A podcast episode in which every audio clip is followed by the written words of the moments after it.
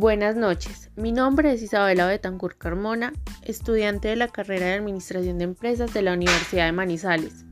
Hoy les voy a compartir mi punto de vista sobre la información, los datos y la estadística en la vida real.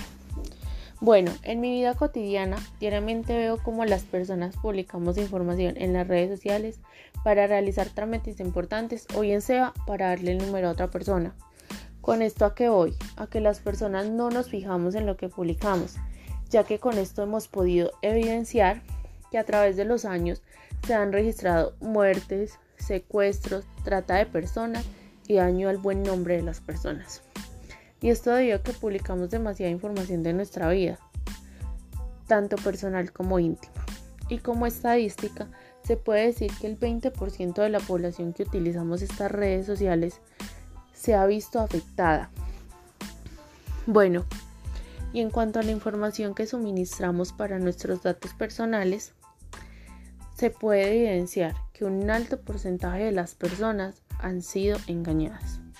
Por ejemplo, en mi trabajo se está realizando una encuesta para la actualización de los datos, ya que nos encontramos en la vacunación COVID. Y un 90% de las personas suministran los datos sin verificar la fuente. Ante la estadística en este tema, puedo dar a conocer que la utilizo para poder tener las gráficas, los porcentajes y los valores que necesito sobre los usuarios de mi trabajo, ya que esta la tenemos muy presente en nuestra vida cotidiana.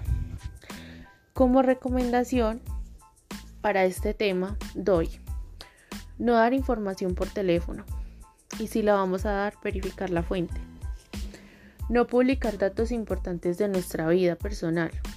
No publicar fotos que puedan dañar nuestro buen nombre. Con esto me despido, que tengan una feliz noche y gracias por escuchar mi punto de vista.